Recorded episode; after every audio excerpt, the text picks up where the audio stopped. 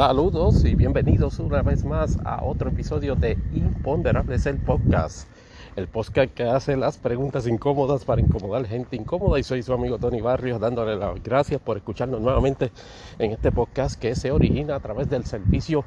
Anchor, una compañía de Spotify. Ya saben que para preguntas y comentarios siempre a la dirección de correo electrónico imponderables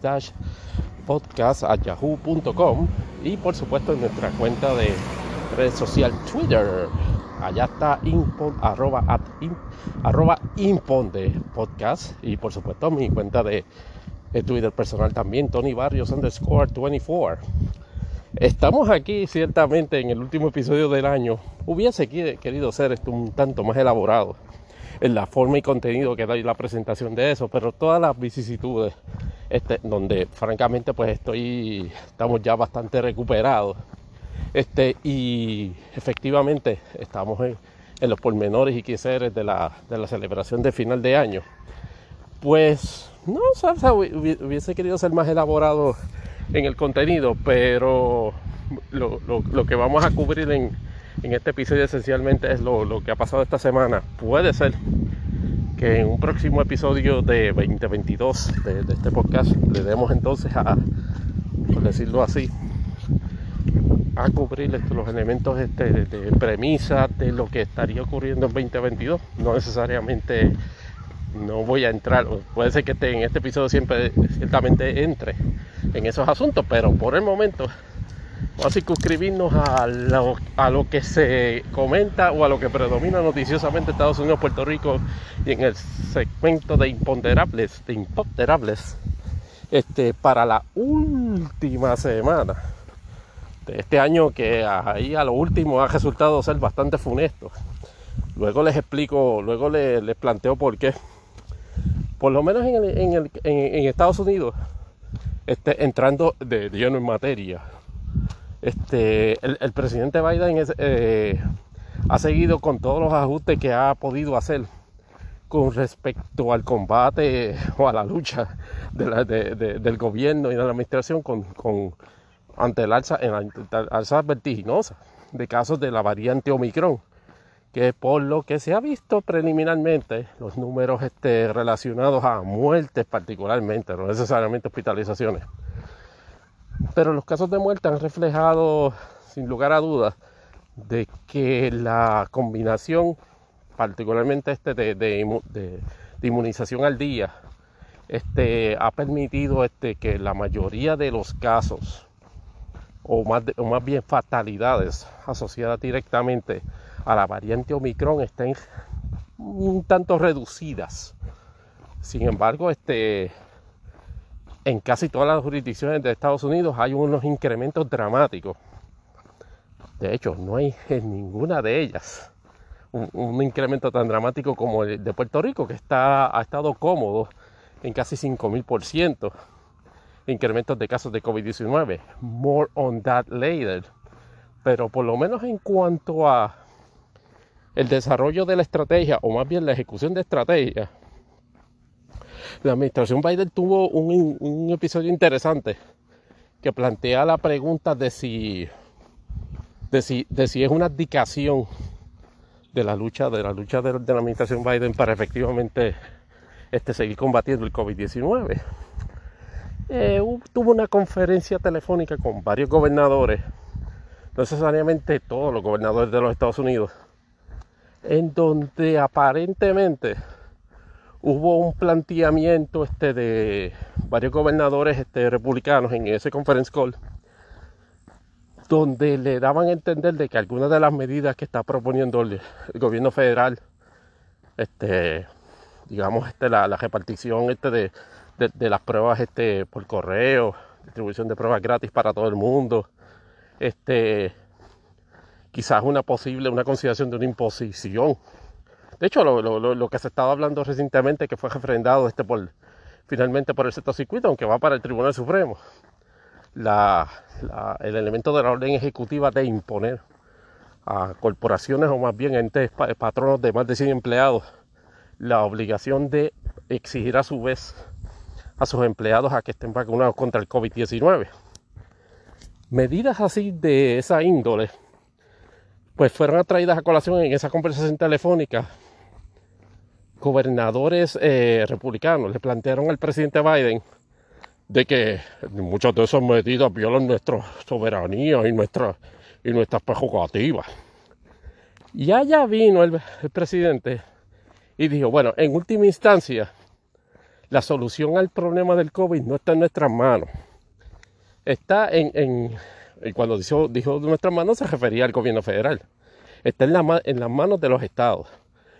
Nosotros vamos a proveer siempre la ayuda y todos los recursos posibles y vamos a estar detrás de ustedes, o sea, pues, respaldándolos en, cada parte, parte del, del proceso, pero es un proceso que lo tienen que ejecutar los estados. Y aquí ocurrieron dos dinámicas diferentes. Número uno, un planteamiento, un cambio, no necesariamente de, de, de actitud, sino de énfasis. Y dos, un cambio o un incidente nuevamente de percepción pública en el cual la administración quizás no calculó o permitió una, proyección equivocada de ese, mensaje como respuesta. Y me explico. La campaña de, Biden siempre se, se había establecido o se había montado precisamente, y en una percepción que entiendo que es correcta, de que la administración de Donald Trump había fracasado en su acercamiento para combatir el COVID. Y la promesa como, como, como, como cambio, como, como acción diferente de ejecución en, la administración pública, particularmente en esa política de salud pública, era decir, no, este, mi administración va a trabajar diferente al asunto del COVID. Durante el pasado año, la, administración de, Biden ha, tenido aciertos y desaciertos en la forma en que ha manejado el, asunto, el asunto del combate del COVID o de la, de la lucha, diseminación de la enfermedad. Mucha gente dice que uno de los de, de, de, las fallas de la administración ha sido e, específicamente el, hecho de que no ha provisto todas las herramientas o todos los recursos este, para llevar a cabo este, digamos, el, el rastreo de pruebas, digo, la ejecución, realización de pruebas masivas,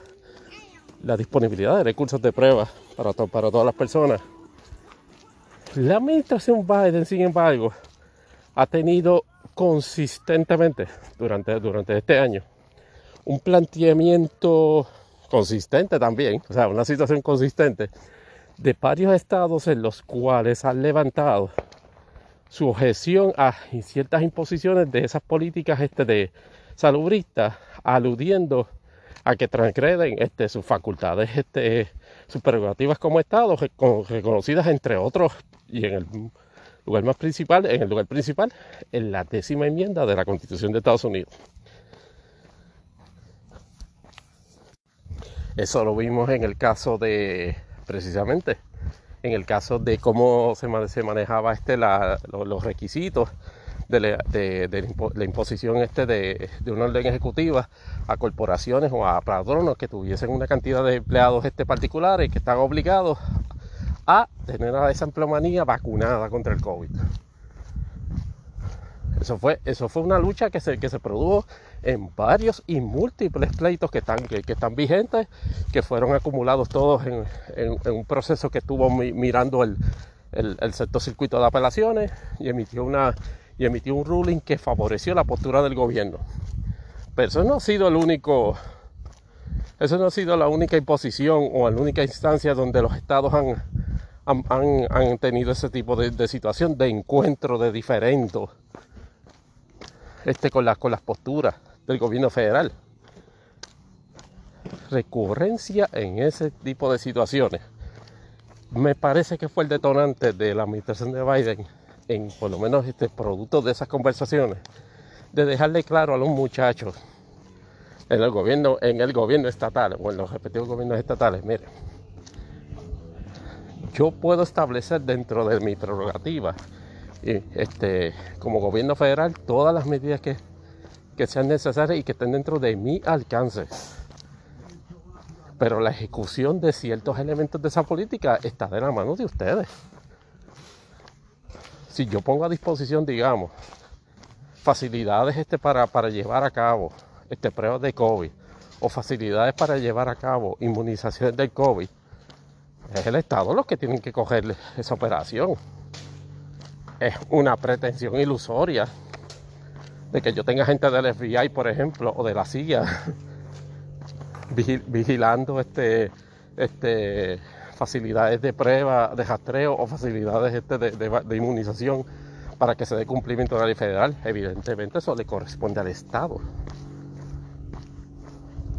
Y, eso es, que y eso es lo que planteaba la, el presidente de esa conversación. Pero ¿qué pasa? Los medios agajaron el downpipe específico de que, oh, ustedes son los que van a resolver esto, no el gobierno federal. Y la forma en que, lo, en que, lo, en que se dejaron que cayeran esa interpretación ambigua creó un problema de mensaje para la administración Biden, que afortunadamente no, no duró mucho, pero es, ejemplifica nuevamente la situación de que los medios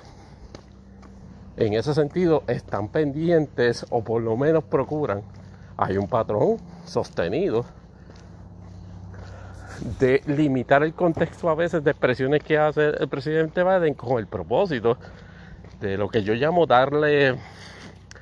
darle como que fafón al, desarrollo de un issue. Y el desarrollo y el, y el soundbite que, que, se, que se quiere proyectar aquí es que Biden abdicó en la posición ante el imponderable. Por lo menos así lo, planteamos nosotros acá en, este podcast, de si Biden abdica a esa posición con ese planteamiento, con esa manifestación que le hizo el gobernante, nuestra respuesta de los respetos y humildemente tengo que decir que no. Lo que sí está reconociendo, que debió haber reconocido hace tiempo, es que la dinámica de la, de, la dinámica de éxito, por decirlo así, de esa iniciativa el presidente ha dejado, había postergado, había ignorado, no había considerado precisamente ese elemento, precisamente esa situación. Al no hacerlo, al no hacerlo, proyecta, entiendo yo que de manera equivocada, de que el gobierno federal tiene todas las facultades para precisamente llevar a cabo o dar cumplimiento a todos los elementos de logística en la forma y manera en que se promueven o más bien que se ejecutan las políticas este de, control de la, de la, enfermedad. Eso en el contexto exclusivo del COVID. Al no hacerlo, es, esa dilación en, en, el proceso, estamos hablando de que va de que, el gobierno, de que por lo menos la administración nunca se ha manifestado tan claro sobre ese issue hasta reciente, aunque ciertamente ha estado litigando, pleiteando con elementos de con elementos este del gobierno, de, de los respectivos gobiernos estatales en sus diferentes sobre acercamientos a resolver eso. Pero la realidad es que como proyección de opinión pública, la administración no había dejado dicho, mire, yo puedo, yo sí, bueno, voy a seguir metiendo mano en a este asunto, pero de mí, de, mí exclusivamente no depende. La ejecución no depende exclusivamente de mí. Así que, en ese sentido, la, la administración ciertamente hizo un buen elemento de damage control, pero se buscó otro incidente de, mal, de, de, proyección equivocada de mensajes. Y es lo que le hemos dicho,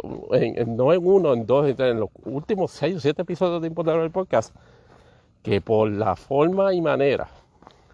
en que a nivel mediático se quiere, se quiere establecer algún tipo de balance, algún tipo de dinámica que eh, enfatice o más bien que proyecte vulnerabilidad en la ejecución de, la administración de Biden de todos los elementos de su política va a ser en la forma en que se dan esas comunicaciones.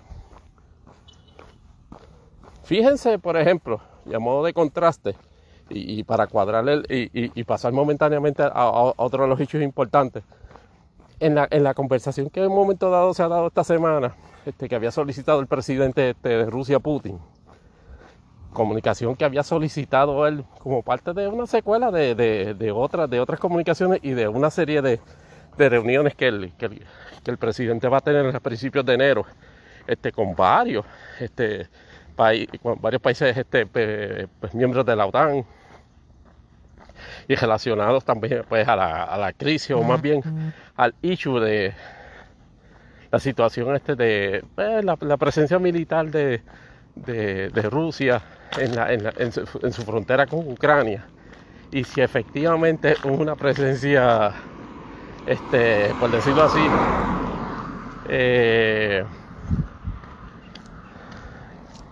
que es como, una especie de, anticipo de algún tipo de incursión como tal a, este, nivel de invasión en, Ucrania. Pues aparentemente la, la, las expresiones en récord, tanto de la administración a través del secretario este, de Estado Blinken como del propio presidente este Biden, de que efectivamente iba, a haber sanciones y sanciones, este, pues digámoslo así, severas para, para Rusia si efectivamente hace una incursión ofensiva en el territorio de Ucrania. Pues parece ser que la, que la posibilidad de que se concretizaran esas eh, sanciones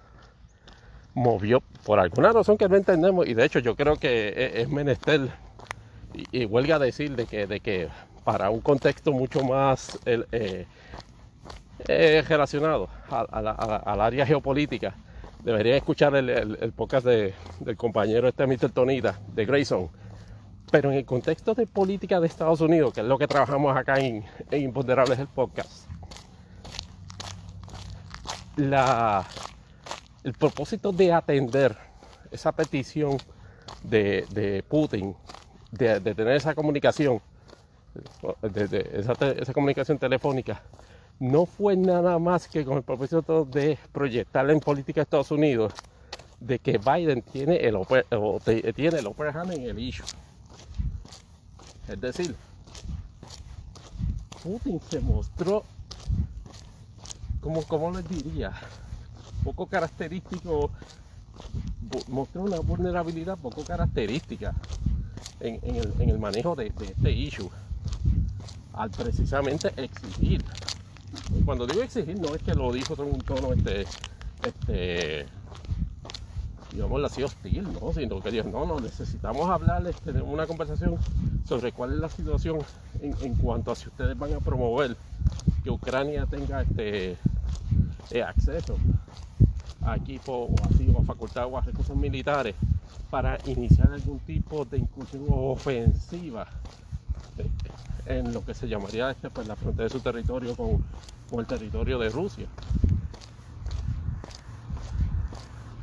Y el producto de esa conversación lo que dejó claro fue un stalemate, o sea, un,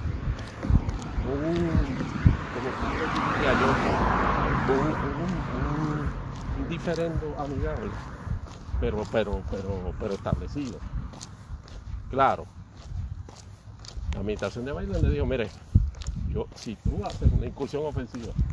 en esa frontera de Ucrania, van a venir sanciones. todo esto es que haya una, un, escalamiento menor o un desescalamiento de la, de, la, ofensiva que se vaya a dar allí partiendo de la premisa de que efectivamente si la hay, va, a haber sanciones, y va a haber sanciones económicas y pudiesen haber sanciones de otro tipo. Putin hábilmente, ciertamente logró en el enunciado que, hace la administración Biden sobre ese issue, una, un compromiso, verbal por lo menos, de que no iba a promover de que Ucrania tuviese la capacidad o, potenciar a, Ucrania con la capacidad ofensiva de hacer incursiones en, más allá de la, del territorio con Rusia. Y aparentemente es un, un issue que tiene a Vladimir Putin dentro de su eh, no sé, de, su estrategia de, alguna manera forman parte de la antigua Unión Soviética. Y es un drive que por lo menos yo dentro de mi, de mi óptica para desde acá percibo de que Vladimir Putin parece, parece querer convertir a Rusia en una Unión Soviética 2.0, pero reconoce en este momento de que por lo menos en lo que Ucrania se refiere, número uno, tiene pocas probabilidades por el nivel bastante sólido de vaqueo que está teniendo de parte de la OTAN. Y segundo, este, el posible, los posibles encontronazos que tenga con Estados Unidos en, cuanto a ese issue. Claro, lo que, no, lo, que, lo que logró también como parte de esas conversaciones no eh, fue no tener bajo ninguna circunstancia que estar obligado a retirar tropas. Y en ese sentido fue, fue una victoria para, para, para Putin. Pero algunos medios proyectan el hecho de que esas concesiones que le hizo, o por lo menos esos compromisos que hizo el presidente Biden con Putin, reflejan una posición de debilidad. Porque no tiró, porque no tiró una raya en el medio, porque no promovió el saca las tropas de la frontera o efectivamente va a haber sanciones. Lo que le dijo el presidente Biden ante la pregunta de si fue prudente en los, en los, en los planteamientos o advertencias que hace el, a mí me parece que sí lo fueron. Ya había, había ganado con el mero hecho de que Putin quería invocar la reunión, ya con eso nada más ganó. Por lo otro, el detalle era promover que se que todo el mundo fuese apercibido de sus diferentes circunstancias. Rusia, la presidenta de Estados Unidos, ciertamente, de que, de que cualquier tipo de ayuda o incursión o promoción de las capacidades ofensivas de, Ucrania para adentrarse al, a territorio ruso y va a ser enfrentado este con, sanciones de una naturaleza similar. Pero aquí el punto no es Ucrania entrando a Ucrania. y eso lo pueden escuchar en el, en el, de Nieto, de que Ucrania es como que la política precisamente por su por su actitud un poquito trigger happy y por no decirlo así como una especie de, política colectiva o de, política colectiva medio paralela. El miedo, el temor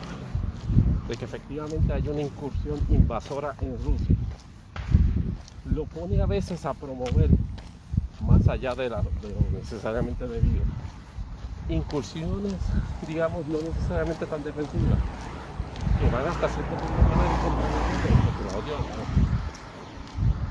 Recuerden que la Organización del Tratado del Ártico Norte es una organización de defensa internacional de precisamente de defensa, no de ofensiva. Y a veces queda como que y, Ucrania pues, hasta cierto eh, ha sido ha sido invitado a participar en la organización algo que no estamos claros. A Vladimir Putin nunca le ha complacido de todo, pero es algo que no puede prohibir. Acá el detalle que se da es que hay unos postulados en, la organización de que si usted ataca a un miembro de la OTAN, usted ataca a toda la OTAN. Y la OTAN históricamente se envuelve en, en recursos coordinados entre sus miembros para repeler agresiones a miembros de la organización. Esta, es la situación que se quiere evitar en un momento dado, que haya una incursión del gobierno ruso de carácter ofensivo en Ucrania, que Ucrania esté en la, en la necesidad de defenderse y de que invoque entonces la protección del grupo, la protección de la OTAN. Y es un asunto bien delicado porque el, gobierno de Estados Unidos y y los miembros de la TAN saben que la situación no necesariamente es ofensiva-defensiva. ¿Que ¿Cómo va a acabar ese, issue? Yo diría que las próximas reuniones este del, grupo de trabajo de la OTAN sobre Ucrania, ahora el, en la, creo que dentro de una o dos semanas, nos van a dar mejor esta percepción de qué tan efectivo puede ser este, la administración de Biden y, la OTAN de más o menos este, apaciguar a Ucrania y, y dejarle entrever de que tiene que acostumbrarse a que la OTAN trabaja en un contexto defensivo y en un contexto ofensivo. Este, pero la realidad es que haber dejado dicho este, los puntos con respecto a sus respectivos diferendos en el issue, lejos de proyectar debilidad, me parece que proyectó este, una cordialidad, una cordial tensión, si quiere llamar de cierta manera, entre Rusia y Estados Unidos y Biden, supo aprovechar inmediatamente el, llamado de, perdón, de Vladimir Putin, lo cual efectivamente fue lo que proyectó un carácter de una, posición de vulnerabilidad y con eso nada más en el issue ya se había ganado. El otro asunto que capturó pues la atención de, de, la discusión en Estados Unidos durante esta última semana del 2021, pues fue el, el de veredicto en el caso de Ghislaine Maxwell, que como ustedes sabrán, este, pues fue la, compañera sentimental y de perversiones de Jeffrey Epstein, el multibillonario que durante los 90 pues este, se destacaba por su vida extravagante y su torcido este, estilo de vida sexual, si se le quiere llamar, este, igual de extravagante y torcido, en el cual era, eran comunes dos elementos. Número uno, el, el, el este, la, el engaño, este, la, la victimización, victimización a, a, mujeres menores de edad y el uso y la colaboración de esta socialite este, inglesa que durante mucho tiempo pues, fue su amante y aparentemente compañera de perversión y Neymar, Dale una, una pausa este, al, al, caballero de la motora, pero esto, esto también este, viene este, por grabar en exteriores, para que ustedes vean, este es el primer podcast que graba en exteriores. volviendo, volviendo al asunto, este, pues eh, como sabrán, pues Jeffrey Epstein este, originalmente en algún punto de los 90 había sido acusado por, eh, por crímenes este, similares relacionados pues este al envolvimiento este pues de tráfico, este transportación este de, de personas menores de edad con la intención pues de sostener relaciones sexuales con ellas. En los 90 este cumplió, me parece que fue una pena de, de algunos de algunos meses en cárcel luego de que pues fuese este, por movimientos extraños en el Departamento de Justicia Federal, por decirlo así, este eh, conmutado o más bien puesto en probatorio este, por, por esos delitos. No obstante, por otros similares, este, producto de nuevas acusaciones, se inició un proceso en el, año 2019. Eh, y efectivamente, este, luego de pues, iniciarse ese proceso, este, y de ser este encarcelado. Y en espera este, pues, de que se dieran esos, esos procesos, este, pues, eh, murió en circunstancias súper, súper, súper, súper, súper, mega este, este, extrañas. En, en, una, en, una prisión, en una prisión federal en Manhattan. Obviamente las leyendas urbanas establecen este, de que por el, la naturaleza sensitiva de la información que Epstein tenía. Estamos hablando de una persona billonaria, este, con toda una serie de contactos económicos, políticos, financieros, que invitaba a su vez a toda una serie de personalidades del mundo político, financiero y económico a aventuras, si se le quiere llamar así, en, en la misma isla que a su vez aparentemente invitaba o secuestraba o engatusaba o engañaba a chicas menores de edad para tener relaciones sexuales con ella. Una, una especulación este fuerte de que la muerte de él no es casualidad y de que es con propósito de que no diseminar información que vinculara a figuras de esos entornos. Mucha gente habla de Bill Clinton,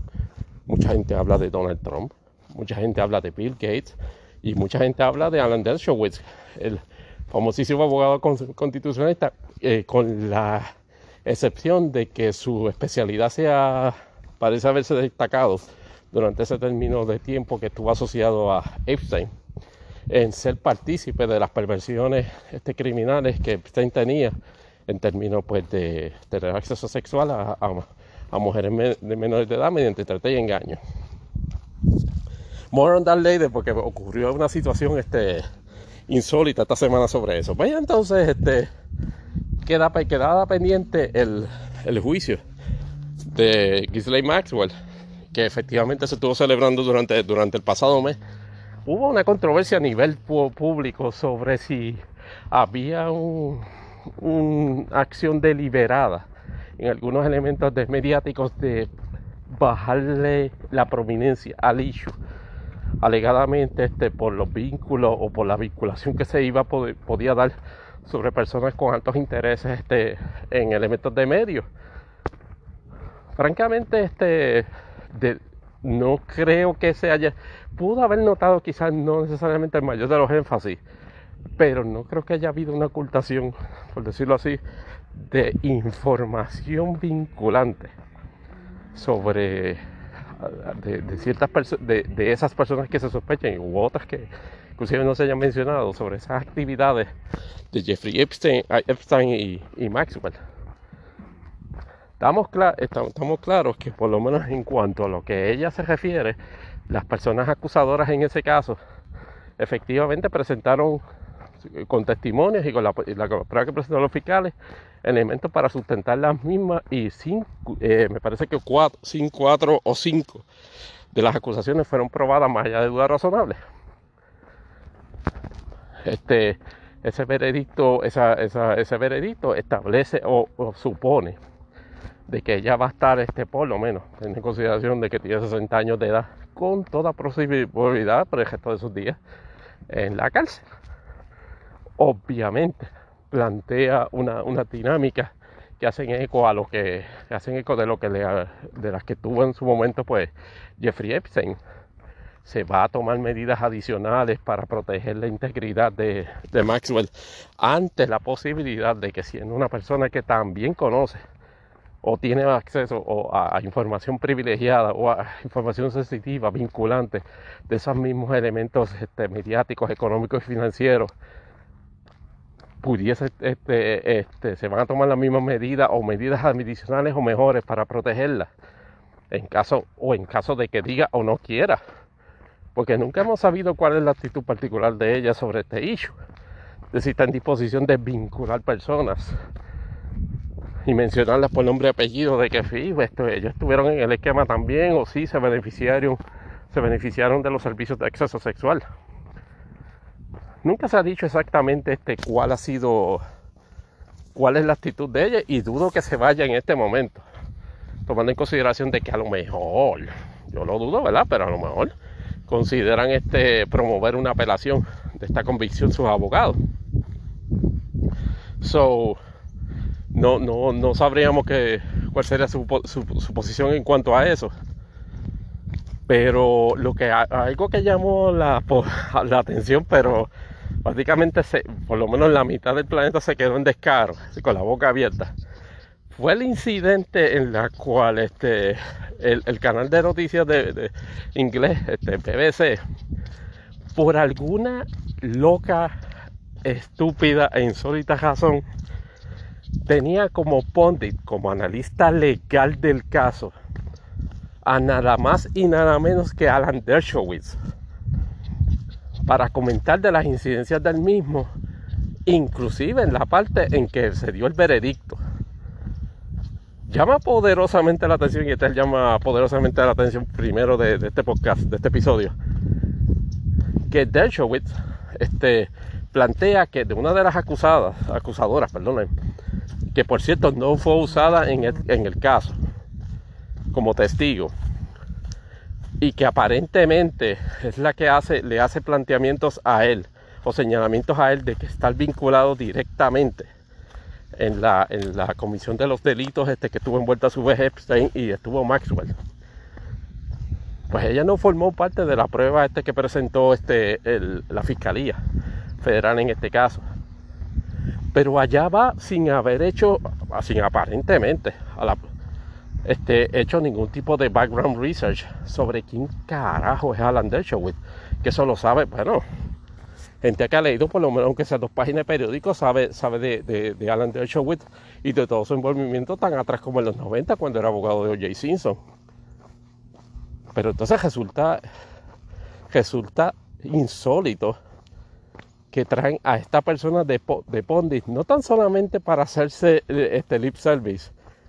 lanzando inuendos de que el la convicción de Maxwell ayuda a establecer la poca credibilidad de la acusadora de él o de la persona que hace imputaciones contra él, sino también lo traen con el propósito de que levantar eh, sospechas, de levantar debilidad, de proyectar este, vulnerabilidades en una acusación futura que se tenga contra el príncipe Alberto. Y, entonces este, e, es como que, que, como que uno no se puede explicar cómo es posible. Y a lo mejor esa es la explicación. Y a lo mejor esa es la explicación. Ante el imponderable de por qué BBC, este, si, el propósito de BBC es proteger quizás algún interés de la corona en este asunto, aparentemente ese, es el, detalle. La, la, presentación de la, la, la, narrativa de que la porque ese es otro detalle para poner las cosas en contexto algo mal no lo había mencionado antes una de las personalidades que aparentemente se beneficiaba y era como quien dice con pinche de Jeffrey Epstein en todas sus escapadas morbosas y criminales de abuso sexual de menores era nada más, nada más y menos que el, que el principal Alberto de Inglaterra me refiero al príncipe Andrés Corrijo, al príncipe Andrés de Inglaterra. Y eso, eso, eh, y como había dicho antes, el, príncipe Andrés, este, con pinches este de varias este, salidas, este, de Jeffrey Epstein en esos viajes en, en, jet o en avión a, la isla privada de Epstein, produjo, por lo menos en la, en en postura reflejada este de, una persona de nombre, perdóneme aquí, de, una, una, persona que tiene un, recurso legal contra él, una demanda civil en la que alega de que él participó en, la atacó a ella sexualmente en uno de esos viajes y de que el príncipe Andrés sabía perfectamente de que ella era menor de edad cuando estuvieron en ese incidente. Eso nos trae precisamente al, al, aspecto que le, trae, eh, que, que le traemos de por qué quizás BBC trajo Alan Dershowitz, pudiese ser de que, de que efectivamente BBC o alguien en, la, en, el, marco editorial de BBC está tratando de proteger al príncipe y la idea era, eh, digámoslo así, eh, bajarle el, potencial este de, escándalo a la, determinación este de, del veredicto en el caso de Maxwell y que no se usase como un puente para poner presión este pública sobre el príncipe. Es curioso que BBC al, al, día o al siguiente día emitió un comunicado reconociendo de que la entrevista que le hacen a Dershowitz en esa este, contemporánea al, veredicto de, Maxwell no estaba a las alturas de los estándares periodísticos de BBC y que iba a realizar una investigación sobre ese asunto. That would be too late for that si me lo preguntan a mí. Yo creo que debería haber un compromiso este de BBC de no volver. Y un compromiso es, este, categórico de no volver a presentar a, utilizar los recursos de Alan Dershowitz. Porque la realidad es que no sé si fue motivo de un descuido o motivo de una manipulación maliciosa, pero la realidad es que logró de una forma insólita, insertarse como una especie de analista en un proceso del cual tiene interés encontrado. Eh, eh, eh, es otra, otra prueba más de que a veces los medios se, se les escapan unas que uno no se puede explicar ni cómo se les escapan, teniendo en sí el, daño que, el daño que está hasta cierta forma y manera causando en la percepción pública o en la real percepción pública sobre de verdaderamente quienes pudiesen ser responsables. Y en eso estamos claros. En el procedimiento contra Maxwell no hubo un señalamiento.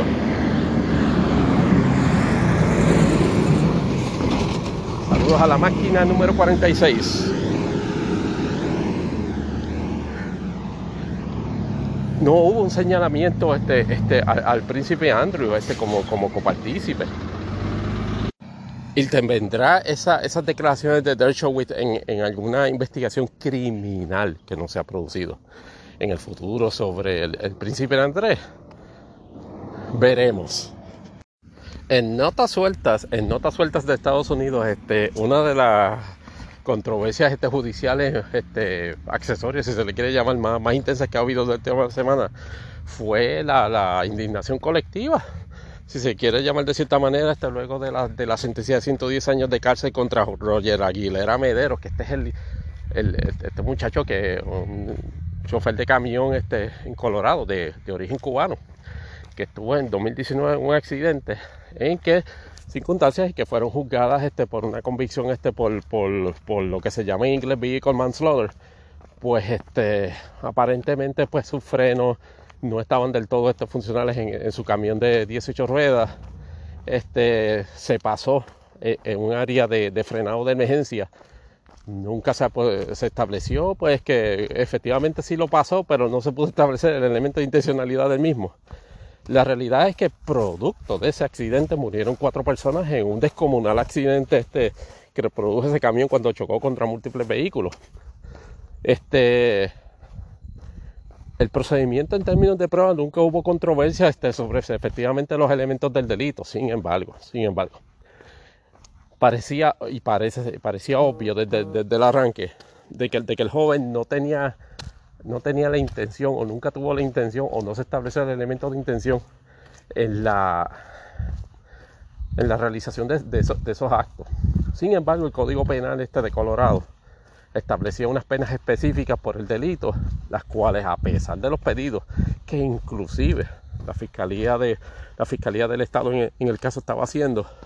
eh, no permitieron o no, o no prohibieron o no, o no previnieron que el juez del caso este, impusiera las, penas este, conforme a lo que le entendía, según un manifiesto para récord,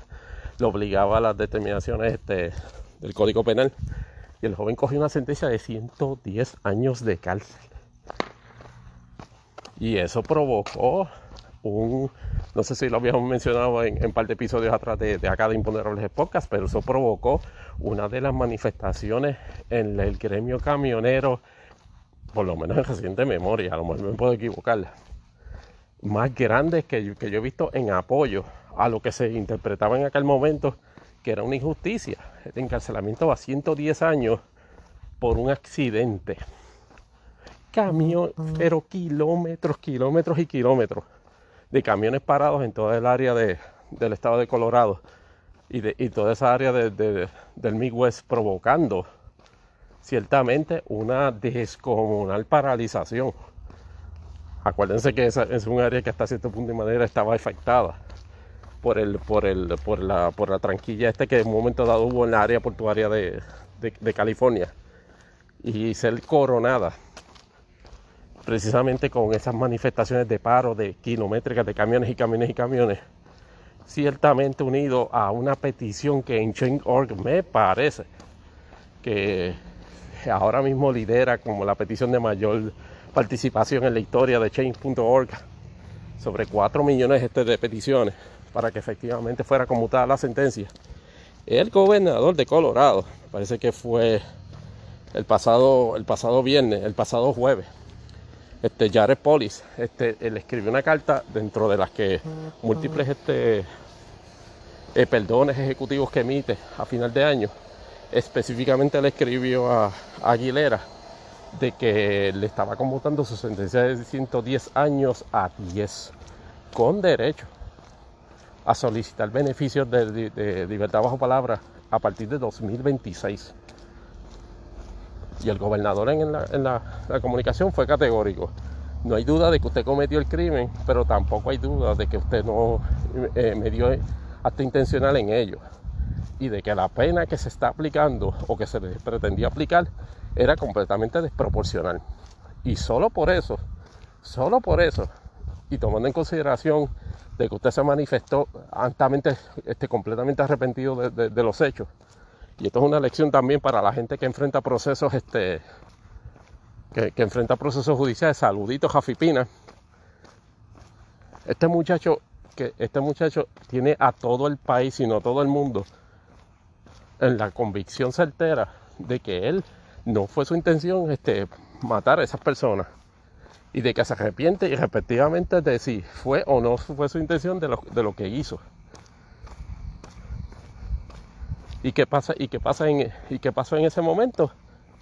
El clamor público. Obviamente hay unos elementos también de presión que pudiesen haber este socavado el aparato económico no tan solo del estado de Colorado, sino de, de todo Estados Unidos. Pero ciertamente, este, todo elemento ayudó a que efectivamente se hiciera un ajusticiamiento en, el, en, la pena. Huelga decir de que, de, que, de que, el Estado tiene que modificar sus disposiciones de ley sobre, sobre ese asunto,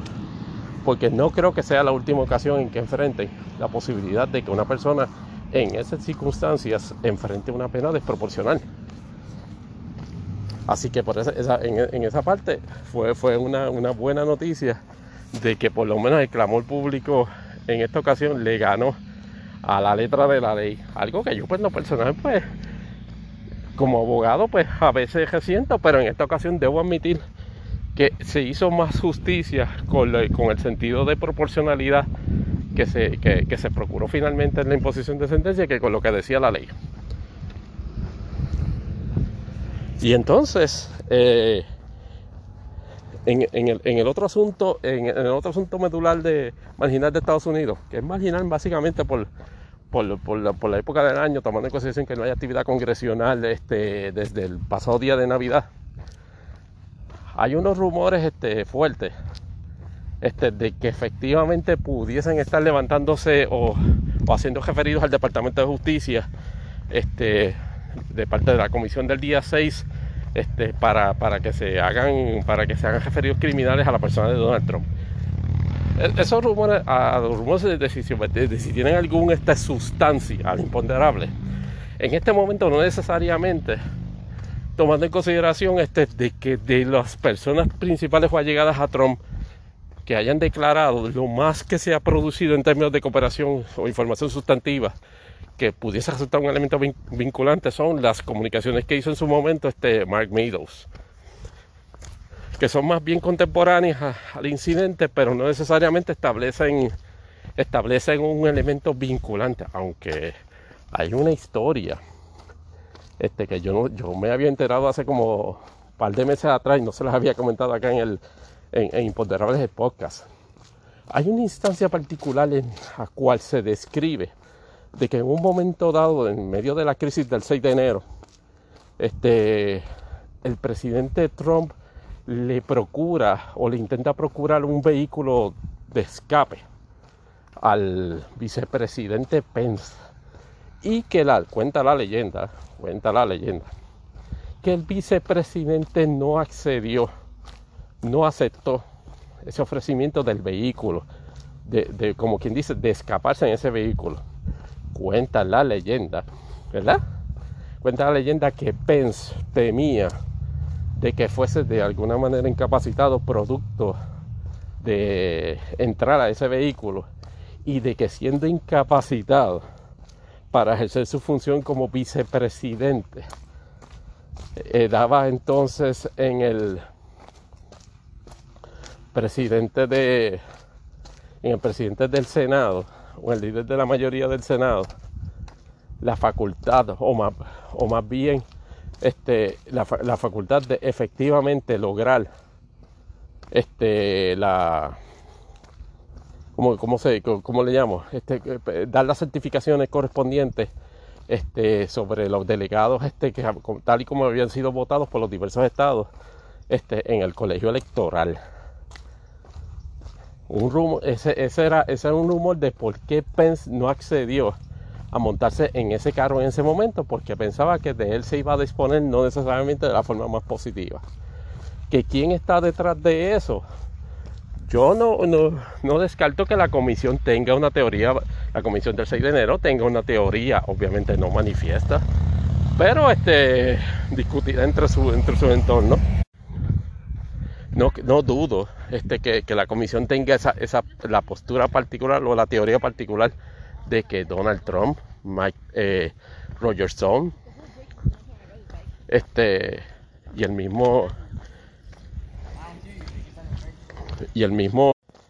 Steve Bannon, pues pudiesen ser, pues, pudiesen ser este, los eh, arquitectos de esa parte del plan tal y como se estaba corriendo ese día. Pero hasta, este, hasta ahora, más allá, más allá este de, de, de, las citaciones que no han producido un solo procesamiento hasta ahora, que es el de, el de Bannon, este, me parece que por ahí debe venir este, las convicciones hacia, o por lo menos los procesamientos criminales contra Roger Stone, contra Mark Meadows, contra varios miembros de la organización este, esta paramilitar que se llama los Proud Boys, este, que también están en el, en el, en el tintero. Y me parece que la, que la comisión, para marcar el año de, la, de, de ese funesto día de Reyes de 2020, me parece que va en algún momento, no necesariamente ese día, pero poco después no se descarte que efectivamente miembros activos y actuales del Congreso se han citado para declarar y estarían ellos en posición hacer los planteamientos que entiendan y estaría la comisión a su vez en, en los dilemas correspondientes sobre si puede efectivamente forzar a un congresista en funciones a efectivamente ser citado o más bien este, promover en el propio flor de, en el caso de la Cámara de Representantes, promover en ese, en ese flor que se haya incurso en desacato a un, propio miembro del Congreso por negarse este a, contestar preguntas relacionadas a los incidentes del día de la, insurrección del 6 de enero. Eso va a estar de la mal de interesante porque no descarto que eso pase y me parece que candidatos fuertes para que sean señalados en, cuanto a eso deben ser Matt Gaetz, este, Marjorie Taylor Green y, esta joyita este de, representante por Colorado que en cualquier otra jurisdicción de Puerto Rico estuviese lavando cajos, que es este Lauren Bobert. Pero así es, política local, señores. Veremos a ver si, esa, si, si, la, si la mano pesada es de la comisión o blandita, de acuerdo como usted lo pueda percibir, efectivamente va a ser mella en esas actitudes de prepotencia, este, particularmente si se enfrentan al juicio, a uno de sus juicios más importantes en, sus respectivas historias políticas.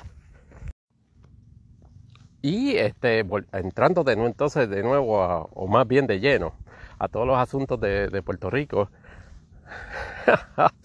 Puerto Rico en, ese sentido ha, ha acaparado la atención mundial, o por lo menos la atención nacional de los Estados Unidos porque es la jurisdicción donde Omicron ha tenido el crecimiento más descomunal. Estamos hablando este, de que luego de la tercera semana de diciembre, es decir, como más o menos una semana después de la celebración del concierto de Bad, Bunny, eh, Puerto Rico ha tenido en su peor instancia, que me parece que fue hace como dos días, un incremento este, en su tasa de positividad, o más bien de sus casos nuevos, de casi 5000%. Este, eh, lo cual es básicamente mind blowing, tomando en consideración dos cosas. Este, obviamente su limitación, su, su relativa este, eh, población este menor comparado este, con otras jurisdicciones de Estados Unidos, y dos, de que Puerto Rico había establecido y dado cátedra sobre eh, un método eh, o, un progreso o una misión de control este, de, COVID-19, particularmente en la, variante Delta, motivada o propiciada más bien por toda una serie de, iniciativas exitosas en términos de inmunización y en términos de, seguir promulgando y, creando predominancia en una cultura que establece hasta cierta punto y manera, ¿verdad? Siempre hay sus excepciones. Este, políticas de distanciamiento, este, del uso de mascarillas y de, y de, y de las aglomeraciones o de, o de, evitar aglomeraciones excesivas. Eh, quieran o no, este, guste o no, la realidad es que la celebración de esos eventos multitudinarios este, durante el día, durante esa segunda semana de diciembre, ciertamente pudieron haber creado, no necesariamente en ese mismo lugar, pero pudieron, pudieron, haber sido plataformas ineludibles de una propagación masiva de COVID-19 en la variante Omicron. Y eso es lo que se está viendo en la, estadística pura. Afortunadamente, dentro de la, dentro de la situación, dentro de la situación, el nivel de hospitalización no ha brincado en esa misma proporción. Tampoco el nivel de muertes, producto de esta variante específica este de, de COVID-19. Sin embargo, con niveles de positividad de sobre 23, 24, 25%, la administración de Pedro Pierluisi contrario a lo que mucha gente hubiese esperado en, digamos, en, otras administraciones, digamos, este Wanda Vázquez y su, y su, y su en aquel momento alocada iniciativa de meter a Puerto Rico en un lockdown este, que mucha gente, y me incluyo, este, entiende que fue un factor determinante en esa etapa, porque fue un preemptive strike este, eh, magistral para en aquel momento bregar con la variante original de, de COVID-19 pues la administración de Pedro Pierluisi no, haya, no está hasta cierto punto en, una actitud psicótica sobre exactamente cómo tratar esta crisis. Particularmente en, en contraste con ciertos eventos que entiende que le ayudan a hacer unas proyecciones positivas.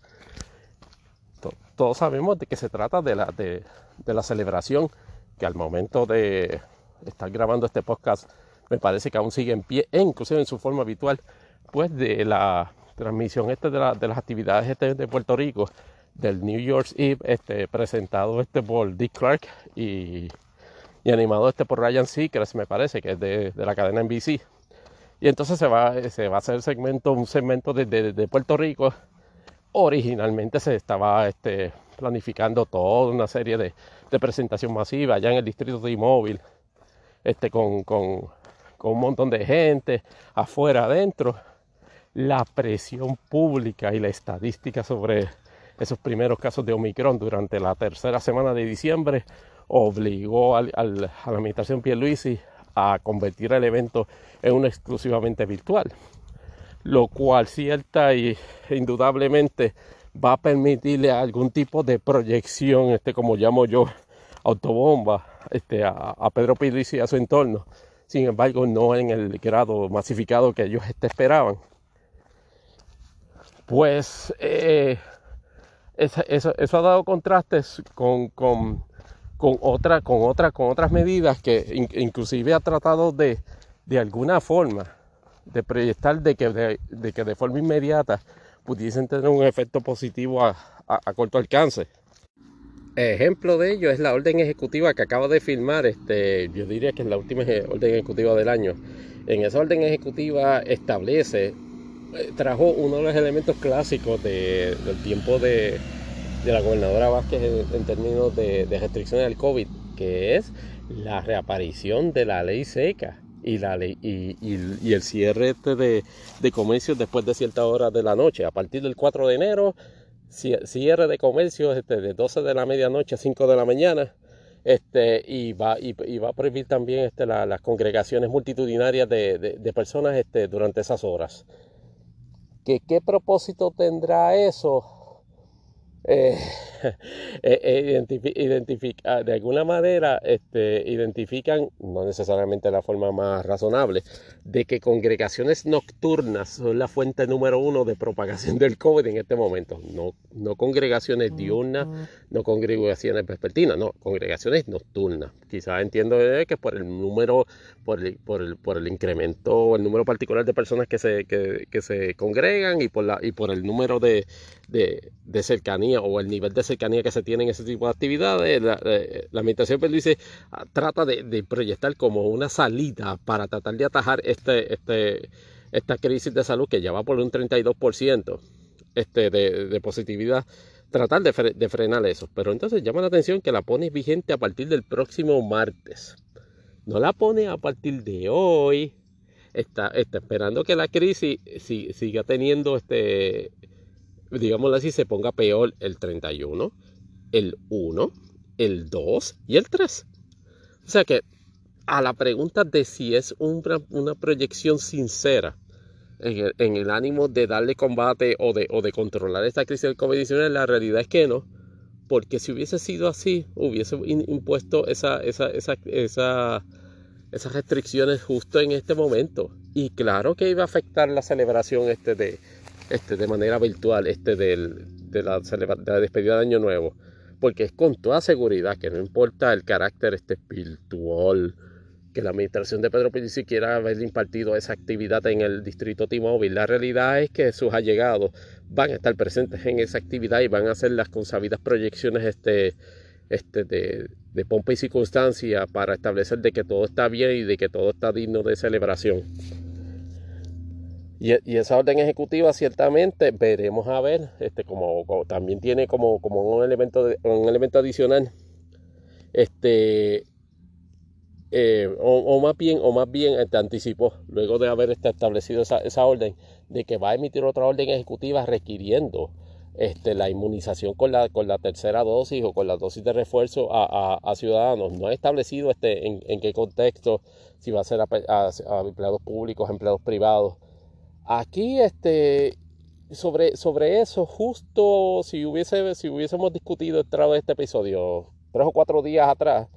yo lo hubiese dicho, tendría un problema descomunal con esa, con esa postura porque el CDC no permite o no recomienda o no autoriza a proveedores de inmunización este, darle vacunas, este, bien sea segunda dosis o refuerzo, a personas que hayan estado en contacto con personas a su vez que hayan este, sido este COVID-19 positivo. Y eso planteaba unos periodos de espera este, pues, extraordinarios, este, particularmente si uno está en un, entorno familiar con personas que, que tienen COVID-19. Sin embargo, y, esto, y esto puedo hacerlo a, modo de a modo de retomar este, el, el campo de Estados Unidos, el CDC se disparó una, un cambio en, sus recomendaciones que ha sido motivo de 800 trillones de toneladas de memes. Y es de que, en términos, en términos sencillos, estableció este como, como un término de cinco días más cinco días este, con, mascarilla. Este, el periodo este, para, que, para, que, para el periodo de aislamiento de una persona o que, o que tenga síntomas de COVID o de que no teniéndolos una prueba le haya reflejado precisamente la presencia del virus en su sistema. Esa, hay un, toda una serie de conversación este, y controversia en Estados Unidos sobre qué, qué elementos del aparato económico o financiero le meterían presión a la CDC y, pues, por supuesto pues a la, a la administración Biden de efectivamente darle coto a eso de inhabilitar por casi dos semanas a empleados cada vez que tuviesen COVID, tomando en consideración el alto nivel de contagio de Omicron, lo cual presagiaba y presagia todavía una debacle en términos de disponibilidad de, recursos de servicio en empresas este, y, en, fábricas y todo tipo de, de industria. Pues tomando en consideración esas recomendaciones enmendadas del CDC, efectivamente la administración de Pierluisi puede encontrar terreno fértil en la aprobación o en, en, implementar esa, parte de su orden ejecutiva y hacer las exigencias de, de, rigor en cuanto a eso, tomando en cuenta que también a su vez de que se tengan todos los recursos disponibles en términos de inmunización, porque en pruebas vamos quedándonos cortos porque como parte de la, de la orden ejecutiva que se emitió en, en, la tercera semana de diciembre, se proyectó de manera, digámoslo así, descontrolada, si se quiere, o irrestricta,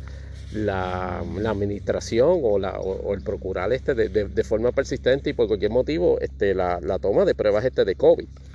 Y eso este, creó toda una, serie de dinámicas donde ya no existen pruebas en laboratorio, donde no existen pruebas caseras este, en, diferentes farmacias y crea una, dilación descomunal en, el, en, en, los procesos de información de saber quién tiene o no, conforme a esas pruebas, es positivo a, a, a COVID-19. So, veremos a ver si con, si con, si con esas medidas particulares en esta, nuestra nueva orden que empieza el 4 de, de enero de 2022 se va a poder controlar el COVID-19 hay una especulación, este, y por lo menos este, elementos este, este, en el campo científico así lo, así lo hacen, este, y otros en, el campo económico también, de que es necesaria de en algún momento, si esto no, no, no para, en términos de si no mejora, la, la, el escenario de, de, aplicar un lockdown. Yo soy de la, yo soy de la posición que no empecé a que en un, momento particular eh, favorecía eso en esta etapa de los procedimientos, si se quiere llamar de cierta manera,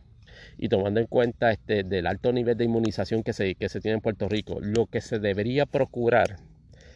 es elementos, por decirlo así, quirúrgicos. A la, pregunta de si un lockdown resolvería la crisis del COVID en Puerto Rico, mi, contestación a ese imponderable es que no. Mi contestación es de que hay que identificar cuáles son los elementos que, que promueven la diseminación este del COVID y está claro de que no toda congregación este, promueve la diseminación del COVID. Está claro de que los elementos de vacunación o ausencia más bien de la misma son los que pudiesen propagar este, el incremento de, de,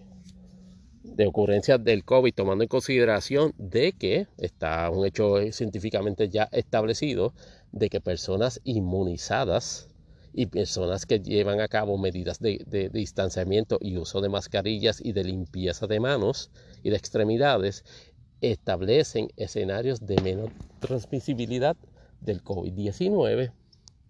Y eso, es, y eso es algo que usted tiene que en las medidas de control, si se quiere llamar de cierta manera, establecer, atacar directamente esos elementos. No decir, no, vamos a trancar, al, vamos a trancar la isla completa en la, en, en, la, expectativa de que trancada la isla completa no haya, no haya caso de que no, identifique las conductas, identifique las situaciones, apriete donde tenga que apretar y, donde no tenga que apretar, no apriete. En, ese sentido, si, si, a la pregunta de si la administración va a, adoptar el lockdown, que ese sería el otro imponderable, entiendo que es poco probable porque, y de, la, sinceridad y la honestidad, hay elementos en el, marco, de intereses este económicos, en el aparato económico de Puerto Rico, que ellos no lo van a promover o no lo van a permitir. Así que con toda seguridad y respectivamente de la racionalidad de esas posturas o de esas ideas, el aparato económico a Pierluisi le va a decir que no So, no creo que lo, que lo vaya a hacer y respectivamente nuevamente de los méritos que pueda tener o no esa, esa propuesta. Continuamos. Y para no, y como no perder la costumbre 2021, la administración de Pierluisi entonces se disparó un double whammy de aumento. Luma, a través de una petición que le hizo al negociado de energía, logró una aprobación de un aumento en su tarifa de luz de más o menos 16.8% este, este con respecto a la, factura anterior, citando alegadamente un alegado aumento en el costo de combustible. Me llama, y es, curioso porque hasta que, hasta que yo recuerde, ese llamado aumento en combustible ha sido atajado, por lo menos por la administración de Biden, con un, con un acceso o una, una búsqueda en las reservas de petróleo del gobierno de Estados Unidos, un incremento en el porcentaje que ha permitido que aquellos legendarios este 5 pesos, este, este litro o el galón más bien, que, que estaban en Estados Unidos este, eh, durante, durante los meses de noviembre y casi llegando a diciembre, fuesen apaciguados, aunque fuese de manera temporera, este, a, a, a 3.30, 3.40, 3.50 este, e, el galón. Y entonces por alguna razón Luma no consiguió la gasolina ese precio, el, combustible para, para, su, para, para las operaciones este de, la, de, la, de la generación o, o, más bien este de la distribución de energía eléctrica y logró convencer al negociado de aprobarle un aumento que más o menos este, estaría redundando como entre 25 o 30 pesos en la factura de luz promedio de cada, de, cada uno de nosotros los, los abonados. No conforme con eso, el fantasma cabezón este, y putrefacto de Luis Fortuño este, volvió a, reaparecer en un anuncio este, de Metropista donde, donde está anunciando que a partir del primero de enero hay unos aumentos dramáticos en la mayoría de los peajes que están bajo su jurisdicción.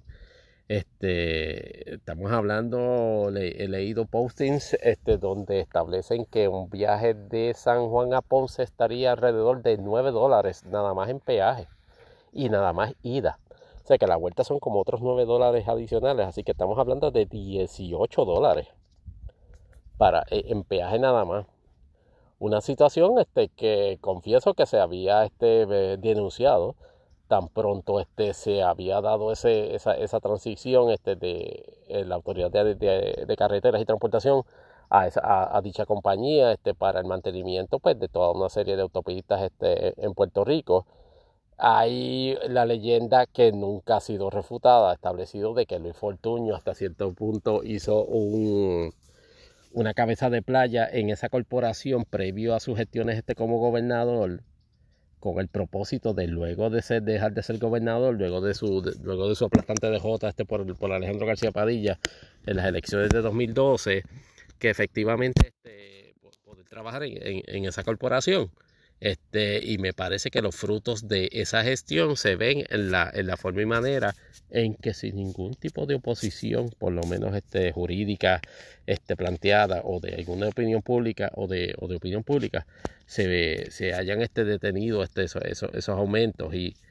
en términos de política, en, en términos de ambiente político, todo eso recae cuadrada, directa e ineludiblemente en la persona de Pedro Pierluisi y en la capacidad percibida que se tiene a nivel del pueblo sobre si es buen gobernante. Porque, por cierto, se le ocurrió en esa misma semana a los medios hacer consabido este periodo de, la, de las notificaciones este de de, artículos periodísticos sobre qué notas le darías a Pierluisi. Obviamente, tomando en consideración eso, lo que le dieron fue F. Uno de ellos que le dio F fue este servidor. Es una, es una situación que va, que va, que va abonando a la, a la percepción de que con sin mucho esfuerzo y tomando en consideración de que lo que tiene son 30 puntos de, ganó, las elecciones generales con 33 puntos. Es altamente probable que cualquier rival, saludos, este, senadora Rodríguez Bebé, este, o, lo, que resulte del menjunje que, en su, que en su momento trata de resolver el Partido Demócrata, digo demócrata, bueno también, pero el Partido Popular Democrático, como, como posible candidato a la gobernación, yo les voy a ser sincero, y en esto hago una parte ante el imponderable de si Tatito es capaz de ganarle a Pedro Pierluisi, mi percepción es que no. Yo, yo, yo sigo pensando que no empecé a los, a los traspiés y a la, y a la y el carácter de ejecución pusilánime este de, de, Pedro Pierluisi, sinceramente no, palidece en comparación con el nivel de incompetencia este, eh, de, de Tatito Hernández. Y en ese sentido, o sea, el trabajo político que supuestamente le ha redundado a él en victorias políticas de liderazgo en el, entorno del liderazgo legislativo en, el Partido Popular, bajo ninguna circunstancia lo ha situado como lo que, yo, lo que llamamos en el campo un draw para ser ni siquiera candidato del Partido Popular. No mucho menos, no, no, hablemos este de, de potencial este futuro gobernador de Puerto Rico sigue siendo proyectándose como el mismísimo, como el mismo político charlatán del área de Dorado, que todo el mundo en el área de Dorado sabemos que no, que no da para mucho. Pero en términos de liderazgo de, del Partido Popular, lo, tiene, tiene esa, un posicionamiento positivo, particularmente cuando ves al, al senador Dalmao, este, por ejemplo, en su, en su inacción, trayendo este, un ejemplo también este, al margen con relación a, Alberto Torres y el escándalo reciente que se desarrolló de en que se le vincula este como, como una especie de rey de una sexta religiosa marginal que está ubicada en algún monte en el área de, de Aguada, liderada este, por una ministra o una pastora este, de, de origen peruano. Se desarrolló toda una situación la semana pasada relacionada con la desaparición de una, de una legada feligres de esa iglesia y, los vínculos de esa, de esa denominación con la persona del senador Alberto Torres de Guayama, que ya ustedes saben que fue en su momento pues señalado este, por toda una serie de conductas abusivas este, y corruptas, y que determinó en su momento entonces el, el, Senado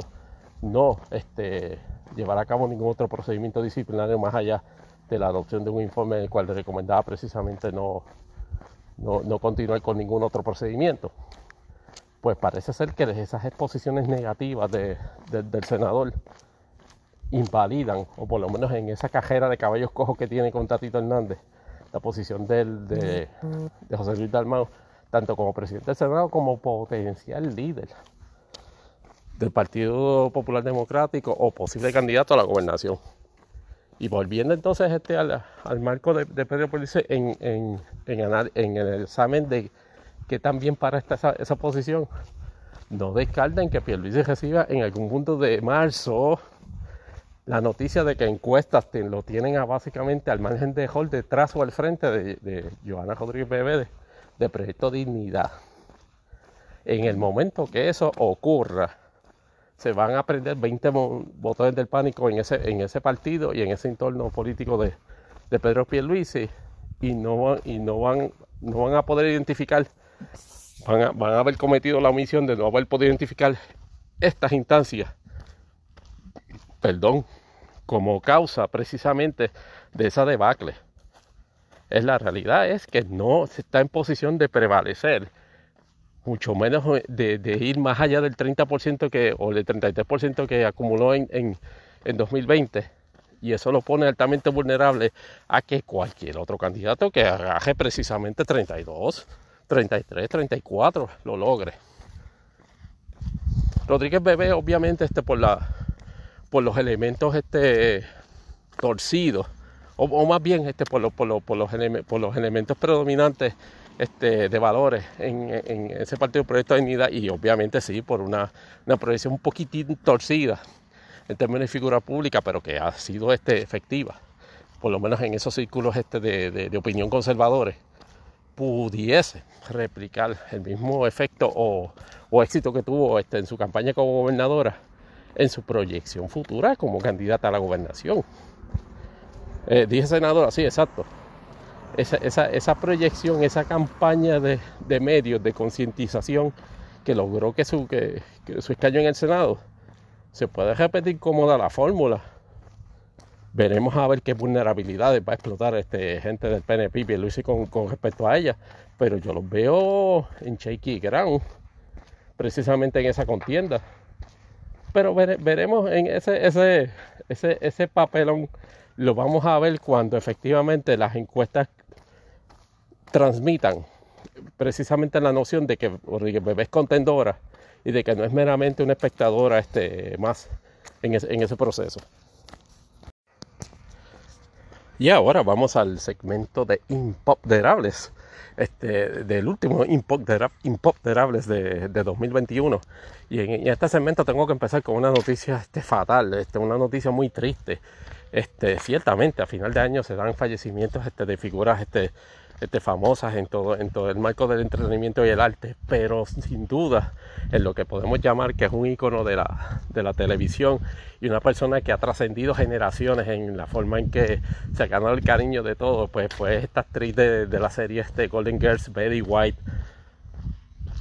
a 18 días más o menos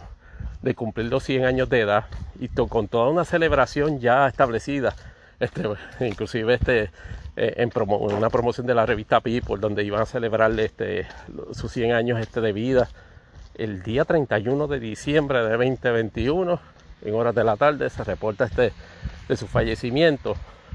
No se han establecido las causas, este, por lo menos de, lo que, de, lo, que se sabe este, por ello, pero no ha dejado, por lo menos en mi opinión, de resultar la nota más negativa que, pudo haber producido esta despedida de, de, 2021 es parte ciertamente de la vida, innegablemente eso, pero no deja de, causar tristeza. Estamos claros, 99 años es toda una, toda una vida, esto sobre todo en, las condiciones actuales y en el desenfreno que hoy se vive.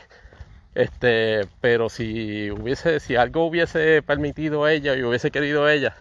y hubiésemos querido mucho, este, efectivamente, celebrar este, su, su, carrera en vida en 100 años, este, con, con 100 años de vida, este, en, en honor al arte y todo todo, todas esas este, apariciones, todas esas contribuciones, todo ese cariño transgeneracional, porque Betty White fue una persona que mientras más mayor estaba, más pegada estuvo. que eso es algo que, usted, que eso es algo insólito en, el desarrollo este de, personalidades hoy en día. Y Betty White era querida este por, por, por inclusive por, por, por este, generación Z, por millennial, por Gen X. Es, alguien que se le tenía un montón de aprecio por, por, su, don de gente. Este, y, su, y, su, y, su, y su familiaridad y su accesibilidad este con, con diversos públicos, aunque no necesariamente estuviese pegada en lo que estuviese haciendo. Así que de verdad que es lamentable este su fallecimiento. Pero entonces volviendo a asuntos este, menos funestos, pero igualmente de tristes, en la WWE, la crisis a final de año parece igualmente acrecentada este, por dos aspectos. Número uno, el padecimiento, el COVID-19 está causando este estrago en, en el roster que inclusive hizo disponibilidad para la celebración del pay-per-view del, día primero de enero, que es este eh, Day One, hay una alta probabilidad de que mucha de la gente que está anunciada en el cartel, incluyendo este Seth Rollins, este Kevin Owens, este, no estuviesen disponibles para, formar parte de esa cartelera en, ese pay-per-view que es el próximo jueves, día primero de enero. Pero entonces eh, se volvió a asomar otra vez la, la crisis o el, elemento negativo de los despidos en la WWE. Y en este caso nos, llamó, nos hirió un poquito la retina de que Tony Storm, que, era una figura este de, la, lucha independiente, de que estuvo con Evolve en Inglaterra y luego formó parte de W, de W, de NXT, este UK, este hace como tres o cuatro años, este, y fue campeón de NXT pues había pasado durante el mes de durante los meses de verano a formar parte de lo que se llama el roster principal, en esta ocasión como parte del roster de SmackDown. Y trataron de desarrollar un programa este, con, con Charlotte este, Flair por el, por el título SmackDown de, mujeres. Este, un, un, ángulo que lejos de, de, proyectar algún tipo de fortaleza entre, entre en, Tony Storm lo que hizo fue que la, que la sometió a unos ridículos y unas debilidades del, personaje. Este, inclusive este, hubo una situación donde estaba básicamente en una pelea de bizcochazos este, con, con Charlotte Flair, que no es precisamente la forma más adecuada de, proyectar este, prominencia en, una contendora este, a, un título como parte de un ángulo en, el, programa de, en el programa número uno de, lucha de la WWE. Entiendo que dinámicas proteccionistas, por lo menos en mi percepción, de que se quiere proteger a, toda costa a Charlotte por las razones que sean, bien sea que a lo mejor no quieren la óptica de Charlotte dando el salto a AEW, pues aparentemente la WWE sacrificó a Tony Storm por, por Charlotte Flair porque Charlotte Flair les manifestó su intención, su, petición de que se les, le dieran el release. Y efectivamente la WWE la complació, obviamente sujeta a la, cláusula de no competencia este, por 90 días. Pero efectivamente el día, me parece que el 28 o el 29, eh, se anunció de que Tony Storm había sido este, liberada por la WWE. Y obviamente empezó la, la discusión controvertible y el, impacto en en si efectivamente WWE estaba perdiendo el control de todo, de la valorización de su talento, permitiendo de que gente con verdadero talento y que, y que pueden desarrollarse en, como, buenas, como estrellas sólidas en, la compañía, dejarlas ir. Me parece que también, obviamente, el caso de Ember Moon, donde aparentemente también le dice, el problema con Ember Moon es que este, una, una lesión me parece que en su pie pudiese hasta cierto punto de manera darle este trastocar sus posibilidades de desarrollo futuro en su carrera. El caso de Jeff Hardy, por ejemplo, ese de, Jeff Hardy es completamente diferente porque ahí la WWE ha tenido, ha dado oportunidades a Jeff Hardy un montón de veces. Este, pero en esta ocasión, aparentemente, según se, según se cuenta, este, el Jeff Hardy se niega a recibir ayuda este, en términos de rehabilitación este, por, adicción este, que le está ofreciendo la WWE. Y ante ese rechazo de esa ayuda, la WWE entiende que no tenía otra opción que despedirlo. Pero volviendo al caso de Tony Storm, es doloroso porque es parte de un patrón donde estrellas de la de, NXT son traídas al roster principal. Este, eso mismo, eso mismo pasó ahora mismo este con eh, Carion Cross, con, su esposa Scarlett, este, eh, inclusive con, con, me parece que con Adam Pierce, eh. no, no, es Adam Pierce, Adam Page, este, que, que, que en un momento dado, este, pues, que querían traerlo al, roster principal como una especie de manejador. Obviamente eh, son dinámicas este, que tienen principio, medio y final en el hecho de que a pesar de ser una corporación multimillonaria, WWE sigue siendo manejada como una, como una promoción regional. Es decir, control unipotenciario, por decirlo así, en Vince McMahon. Y unas dinámicas interesantes han surgido eh, recientemente en cuanto a esto, porque parece ser, porque parece ser que el padecimiento, este, el quebranto de salud de Triple H, este, que en su momento estaba a cargo full time de, todo el desarrollo de NXT, pudiesen dar al traste con una posible sublevación corporativa en la cual Vince este, diese el control a Stephanie y a, Triple H. Aparentemente ese escenario no se va a dar porque por destino, ironía está el destino. Triple H no parece estar en, condición física para efectivamente llevar a cabo los rigores que, una tarea de esa envergadura este, exigiría. De hecho, eh, hay, un rumor, él no lo ha declarado públicamente, que producto después del incidente cardíaco, que ya se confirmó que había sido un ataque cardíaco, este, eso fue hace como septiembre-octubre, él no va a volver a la, competición activa como talento de la WWE, pero no ha anunciado oficialmente su retiro. Pero lo que se descarta es que precisamente eso tampoco permitiría que actuara este, este como una especie de, de, nuevo, de, nuevo líder corporativo en la WWE. Así que veremos a ver qué pasa, pero no, no auguro este un buen enero para WWE si se sigue dando la situación en que talentos son traídos al roster principal para a su vez ser enterrados, no teniendo otra alternativa en el contexto de su desarrollo profesional que tener que irse. Y a lo mejor, mira, a lo, mejor EIW ni siquiera va a ser una alternativa porque EIW no le cabe más talento. Y eso representa una situación negativa para ellos. Porque EIW no teniendo ya espacio pues entonces tú tienes que irte a, promociones menores o a promociones de menor envergadura. Y eso ciertamente te redunda en menos beneficios. Pero también forma parte de las decisiones que, gente adulta toma. Así que veremos a ver qué pasa. En cine parece que ya se están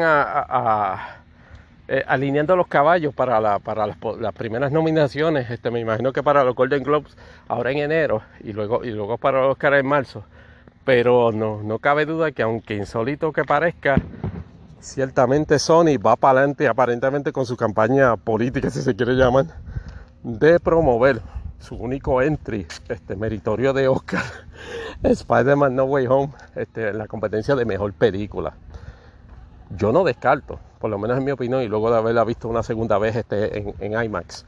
yo no descarto que inclusive vengan nominaciones actorales, así de buenas. Son algunos de los, de los trabajos este que, se, que se desarrollan en esa película. Yo entiendo particularmente que Willem Dafoe, como actor este de reparto, merece una nominación en Green Goblin, porque es uno de los, de los mejores eh, villanos, mejores predicciones de villanos del MCU que, que se ha traído. Es más, yo diría que desde desde Josh Brolin, no, no, no se traía una, una, una proyección tan impactante de, un villano de sencillo y es, una, una, actuación este, espectacular. Hay gente que dice que, que, Tom, que Tom Holland está, está bien cuadrado también para, esa nominación este, como mejor actor. Yo no lo creo. yo, sé por dónde, yo sé por dónde van, pero yo no creo que Tom Holland sea, sea materia precisamente este para que efectivamente se ha nombrado este mejor, mejor actor, pero Willem Dafoe, este para pero mejor, mejor actor de reparto, ciertamente está bien, bien este posicionado, pero veremos a ver qué va a hacer este Sony en, cuanto a eso. Y en el otro, en el otro plano, estrenó esta semana Licorice Pizza. Esa es la película que, que a pesar, a pesar de, la, de, de los buenos, de los buenos, del buen buzz de crítica, esta cinta de Paul Thomas Anderson, que es el director de Boogie Nights y, este, y de Will Be Blood, este, eh, que por cierto es una especie de romantic comedy con elementos de drama, este, seteado más o menos, me parece que es en los, en los, 90. Este,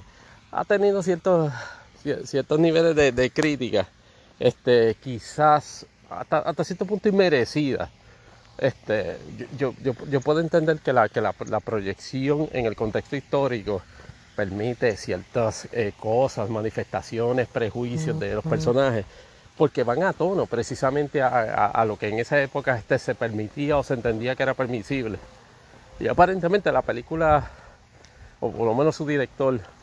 ha, tenido que, lidiar con la, con crítica de que por escudarse por ser y que una pieza de época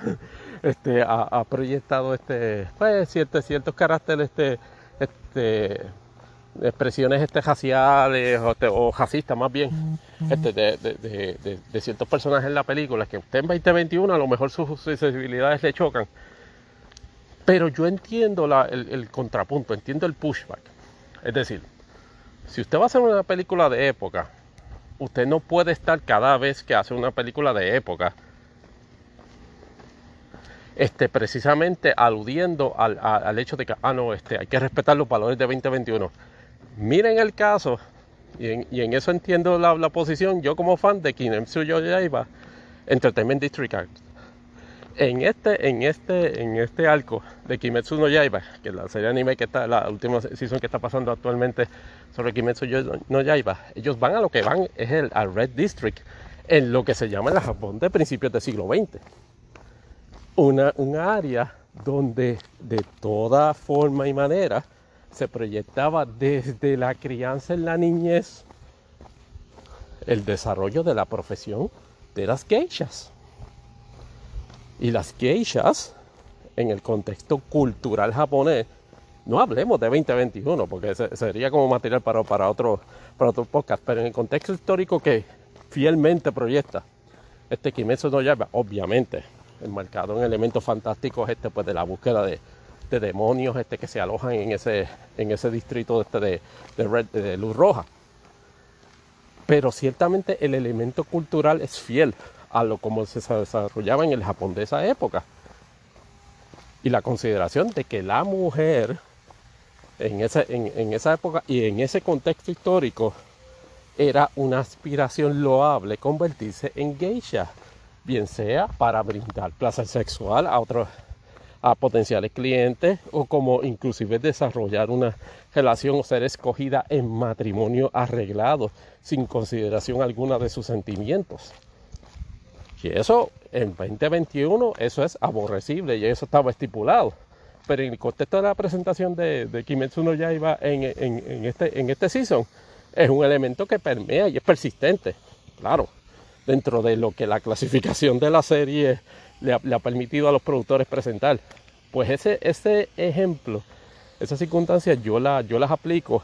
a la, a la, postura de Anderson, a de por qué se molesta a veces cuando le dicen, mira, pero es que Licorice Pizza es medio racista. Pues bueno, es racista porque sí, este, este, en, el contexto histórico donde están los personajes así, ah, que no, que no debería que, no debería ser ese el único énfasis o que es un elemento gratuito de, la, presentación de la trama o del desarrollo del personaje. Eso yo por lo menos en lo personal no lo voy a comentar aquí o pasar juicio sobre eso hasta que yo vea la película, porque me, intriga de me intriga de sobremanera. Así que en ese en ese en, ese, en ese contexto estoy, estoy claro. Y la otro entry que está, este, pero fuerte, para mejor película es precisamente de Don't Look Up. Don't Look Up, que es, de del director de Adam McKay, que es el, director de Vice, el director de The Other Guys, el director de la super serie este Succession, que está en HBO Max, que no he podido dar la, oportunidad de ver, pero de bajo ninguna circunstancia le tengo lo que yo llamo objeción este, analítica al reconocimiento de su, de, su valor o de, o de, o de, o de su excelencia. O sea, se ve que es una que, es una excelente serie y obviamente espero tener la oportunidad de, de, comprobarlo. Pues Adam McKay en ese ensemble cast que incluye a Leonardo DiCaprio, Jennifer Lawrence, este, Kate Blanchett, Mary freaking Streep, Ariana Grande, este, entre otros, en, en, esta, en esta película que es una, una mezcla de, de, de, dark comedy con disaster film, este, con, unos elementos muy bien llevados en, términos de, saber cuándo este, el elemento absurdo de, la trama debe dar paso al elemento dramático. En el mensaje, donde se hace repudio este, pues, al, desprecio al, a la comunidad científica y a la información que proveen, al, desmedido este, obsesión con la validación que, puedan brindar las redes sociales, este, al, desmedido culto a figuras corporativas, a los Steve Jobs, este, Jeff Bezos, este, Mark Zuckerberg, como una especie de dioses de, lo moral, cuando en realidad básicamente son manipuladores corporativos. Pues la película trae todo eso enmarcado en, una desgracia que ha sido traída en otras películas de Hollywood, que es la del famoso meteorito partiendo a la Tierra. Y usted eh, cuando ve esa película puede ciertamente reemplazar este, al, meteorito por el cambio climático o por el COVID, puede reemplazar las posturas de los fanáticos de la presidenta, este, como, y, su frase de Don't Look Up, como Make America Great Again. ¿Ah? ¿Ah? ¿Ah? este, o, puede, ver la, la, figura del, dueño, del líder de, corporativo de Bash como una, como una mezcla este, malévola de Steve Jobs este, y Mark Zuckerberg, Jeff Bezos, donde inclusive este, por, el, por lograr el poder corporativo o lograr una ganancia corporativa se, se toma como un daño colateral la destrucción del mundo. O sea, así de, así de así de inusitado este, se, da, se, da, se dan los elementos este, en esa película. Para mí es una contendora mega fuerte. Y antes de Licorice Pizza, obviamente yo considero Licorice Pizza más o menos la línea para, para ganarle este, e, en mejor película, pero yo creo que después de haber visto Don't Look Up, yo veo bien difícil que Licorice Pizza este, este se le este, le gane. Obviamente, primero tienen que ver las nominaciones. Así que en ese sentido, Academia no anuncia nominaciones, me parece que hasta en algún punto en, el final de enero. Así que veremos en, en, ese, en ese plano que se, va, se va a producir producto de todo ese buzz relacionado con, él, con, con, ese y otras películas que están, que están, que, están consideradas. Por ejemplo, este Meeting de Ricardos, que es la, que es la versión de Lucille Ball. Eh, la, presentación de la película de Amazon Prime este de, la historia de Lucille Ball y de Ciarnas, este, con Nicole Kidman en uno de sus controversiales, en, un, casting que produjo controversia y entiendo que sigue aún produciéndola. Porque mucha gente, y me incluyo, entiende que Nicole Kidman no era precisamente la persona que yo hubiese escogido para hacer de Lucille Ball, pero vamos a ver de nuevo. Eso es cuestión de darle oportunidad y ver la película que está también en Amazon Prime Video. Bueno, y este, aquí damos por terminado este último episodio del año 2021 de Imponderables el podcast. Les agradezco no tan solo por este último episodio del año 2021, sino por haber estado compartiendo este conmigo este pues el planteamiento de todas estas preguntas este imprudentes durante todos los episodios del año 2021. Esperamos que no empecé pues hasta las vicisitudes poder continuar con ánimos renovados este para 2022 este compartiendo este pues todas las cosas este que veo y, que intimo o por lo menos estimo este hacer preguntas este incómodas este a través de este podcast. Este vengo con un par de cositas nuevas en, 2022 que espero este que se que se produzcan. Este creo que vamos a hacer una incursión como tal en algo que yo entiendo que pues, no soy no soy eh, eh, por decirlo así asiduo. Este eh, fanático de, este, de, ese elemento en el podcasting, pero entiendo que la entrevista es un elemento bien importante este, para el desarrollo este, pues, de, la, de la marca y, el, y, el, y, la, y, la, y la exposición en este caso de la marca de imponderables, a otras personas en directo y en vivo sobre diversos temas. Así que veremos a ver qué sobre ese, aspecto de, de, entrevistas que traemos para 2021 en este podcast, que de nuevo este, les agradezco de, todo corazón todas las veces que han compartido este, este podcast, que lo han escuchado a través de cualquiera de los servicios este de, hosting de podcast, bien sea Anchor, bien sea Spotify, bien sea este Google Podcast, bien sea TuneIn y por supuesto Apple Podcast. Este, toda, la, toda la gente que me escucha tanto en Puerto Rico como en Estados Unidos, este, particularmente en el, en el estado de la Florida, muchísimas gracias este, por la por, la, por, por, su audiencia y, espero este, eh, sepan que viene más contenido este por ahí de Imponderables el podcast. Preguntas, comentarios, este, felicitaciones y cualquier, este, cualquier cosa que le haya sobrado del bono, eh, la pueden enviar este, a través de nuestra cuenta de correo electrónico imponderables dash podcast este, y, comunicarse también a nuestra cuenta en redes sociales en Twitter, este, que es imponde, arroba imponde podcast y a la cuenta este de, este servidor Tony Barrios en Twitter, que es Tony Barrios underscore 24. Eh, les agradezco nuevamente, les deseo